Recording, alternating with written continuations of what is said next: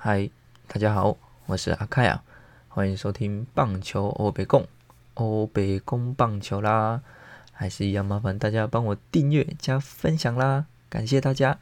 那今天有没有觉得这个哦声音听起来特别好听，特别清楚嘞？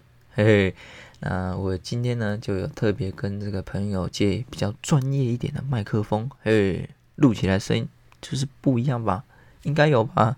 我 不过是救心生 A 哦。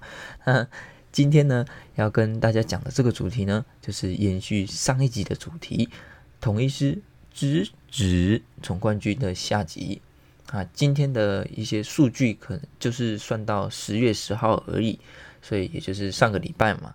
所以今诶这个礼拜的这些一些成绩是没有算进去，那就请大家见谅，也就斟酌考量一下啦。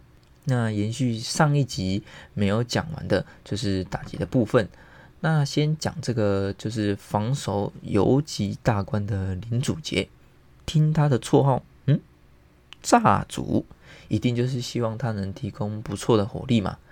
不过今年在这个打击率方面，应该还是没有达到球迷的理想。诶，虽然在这个十月的打击率有稍微的上升，不过还是比较不稳定嘛。那再来。就是他的手背了，失误跟去年比起来，去年一百零二场出赛，三百九十五次的手背机会有十次失误，那今年的七十三场的出赛，有两百八十次的手背机会就有八次的失误。不过其实这样讲起来好像今年比较差一点，但其实守备率还是很高的。只是在这个总冠军的这种高张力的比赛，诶，而且每个 play 都很重要，失误必然是需要是避免的问题嘛。那再来呢，就是郭富林，那打击率比去年快要三成，可以再更好一些嘛。那尤其是大家对他期待的这个长打火力，如果能让这个手感更好，势必。对于统一师这种一棒得分的能力是大有帮助嘛？那一样讲到郭富林的守备，那在三垒呢有七十三次的守备机会，就有八次的失误，守备率是不到九成哦，要注意一下。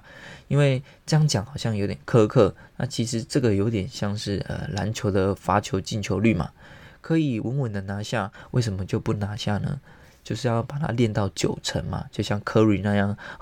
不好意思，我没有那么懂篮球，就是稍微比喻一下。那当然，这个有些三垒的球很强劲嘛，那三垒也很不好守。但是呢，还是这个守备率还是要尽量九成，哎，感觉那个稳定感会比较好一点。那最后呢，就是吴杰瑞啦，那一样，最近也慢慢的进入状况。不过，我觉得目前有点尴尬的是，这个统一师的这些打击好手，希望他棒子能够慢慢的火起来，但是，但是无法兼顾手背和打击的情况之下，就很容易两头空嘛。那像呃魏全龙的那个刘基宏，就将他调到一垒，诶，看起来他的打击呃有比较回升，那因为就是手背的压力比较减轻嘛，那当然。这样哎，好像看起来效果还不错哎。去那个刘基宏，刘基宏的这个这个打击状况有稍微的慢慢的好一点。那但是呢，DH 的位置就只有一个，哎，就变得很难让大家都变好。如果要期望像这个陈庸基这样，哎呦，两边慢慢的起来也很难吧？因为这个都是比较特殊的嘛。所以其实我觉得，如果目前林安可的状况哦。有慢慢的打回来，那不妨可以让这个郭富林先专心在打击，先打 DH，那吴杰瑞就去这个一垒继续守一垒，哎，来慢慢增温他的这个打击火力。那相信如果这些打者的打击回温，哎，他的长打火力一定都是对统一师大有帮助的嘛。那这边我觉得丙种有一个就是今年因为疫情嘛，那整个有点打乱。那选手的调整一定就是更加困难嘛。那尤其现在到下半季，很多主力也不能够太过疲劳。那像陈杰宪有腰伤的问题，那苏志杰的这个打击状况又不佳，让这个痴迷可以说是欢乐啊，担心。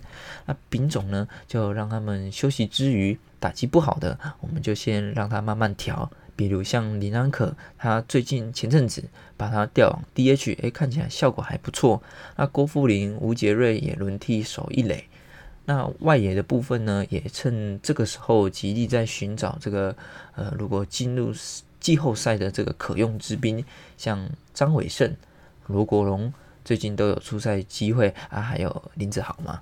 那虽然看起来目前看起来好像还没找到可用之兵，但我觉得这也是一个方式吧，因为某方面来讲，就是它可以让主力是可以好好调整一下，然后又一半在寻找可用之兵嘛，那可以让一些这些境况不好的人赶紧调整。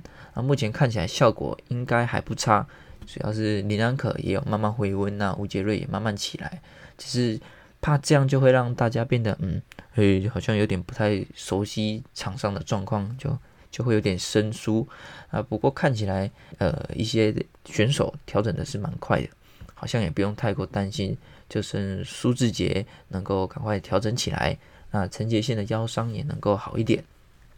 再来就是讲到投手的部分嘛，那三羊头的部分呢，诶就赢兄弟了吗？没有啦，其实统一师这三位羊头状况都不差，都不差，那当然。布雷克的表现最好嘛？那今天我是比较注重在本土投手的部分啊。第一个当然是先讲到胡志伟啦。那近况可以说是相当的不稳定嘛。上个礼拜有点呃大爆炸的感觉啊，不过是在失分保送的问题都比较大一点。不过幸好还有一个不错的夺三振能力，尤其是面对中信兄弟是四队里面夺最多 K 的。有这种冻结垒包的能力，诶，当然是好的嘛。对于这个人家进攻上的这个气势，会有一个中断的效果。但是呢，其实被这个兄弟打的安打，诶，也不少哦。所以整体的防御率也要来到三点三二。但有一个有趣的事情，就是象迷、爪迷口中的电通诶，电风扇，诶，不是陈彦峰哦，是。曾颂恩，嘿，面对胡志伟九个打数，四支安打，包括这个来台被首轰的那一支嘛。曾颂恩面对胡志伟的打击率有来到五成哦，哎，这个总冠军如果对上了威总，会不会带上呢？他这个曾颂恩会不会是功能性选手？哎，专打胡志伟吗？哎，我唔猜啊，莫卖萌哇。好，那再来是古林，那一样是这个四坏球比较偏多，还有失分的问题嘛。那其实整体上还算稍微稳定一点。那还有被全垒打的问题，那其中呢，对中性的防御率是最高的，是四面对其他四队最高的是有七点二。那被打击率也是普遍的偏高，所以其实这个在总冠军赛。丙总要如何调度这几位先发投手，其实还真的蛮考验教练教练团的安排。那最后就是牛棚这一块啦。那邱浩军今年面对中信兄弟的状况还蛮不错的，而且最近的表现也不差。那再来是大师哥郑军人，前阵子被安打的状况比较多，不过这个最近的整体状况也都有慢慢的稳定下来，防御率也降到三点五零。那还有今年面对中信兄弟防率是二点七七，那除了面对王威成还有许基宏，哎，被打得比较好以外，那面对其他人的压制状况，其实都蛮还蛮不错的。接下来就是紫薇哥哥林紫薇啊，表现相当不错，防御率只有一点五零。那除了保送的问题比较多以外，但其实如果扣除掉保送的情况，他在这个解决。打者的能能力其实是相当利落的，即使有保送出现，他的用球数都用不到二十颗，所以今年在面对这个中信兄弟后援的两场也都没有失分。那最后呢，就是吴成玉还有守护者陈运文啊，那两位的压制力都很够嘛，也是目前这个在统一师牛棚是相对是最稳的。那两位的这个夺三阵的能能力也相当的够。那吴成玉在面对兄弟的时候，哎，投的还不错，只是要注意这个控球保送上的问题。那陈运文如果相对吴成玉的话，这个面对中心是比较不稳，但其实两者在整体上都不是都是不差的。那公阿贼乐乐等，再跟大家总结一下好了。那打击的部分呢，其实只要能够趁着最近，哎，除了礼拜一输给兄弟，那趁着这波进攻，哎，有不错的发挥。那几位打者能够顺势的将这个打击调整起来，那陈协宪的腰伤，还有苏志杰这两人都能够正常回归，那搭配现在统一稳定的投手群，势必对中信兄弟来说是威胁相当相当的大。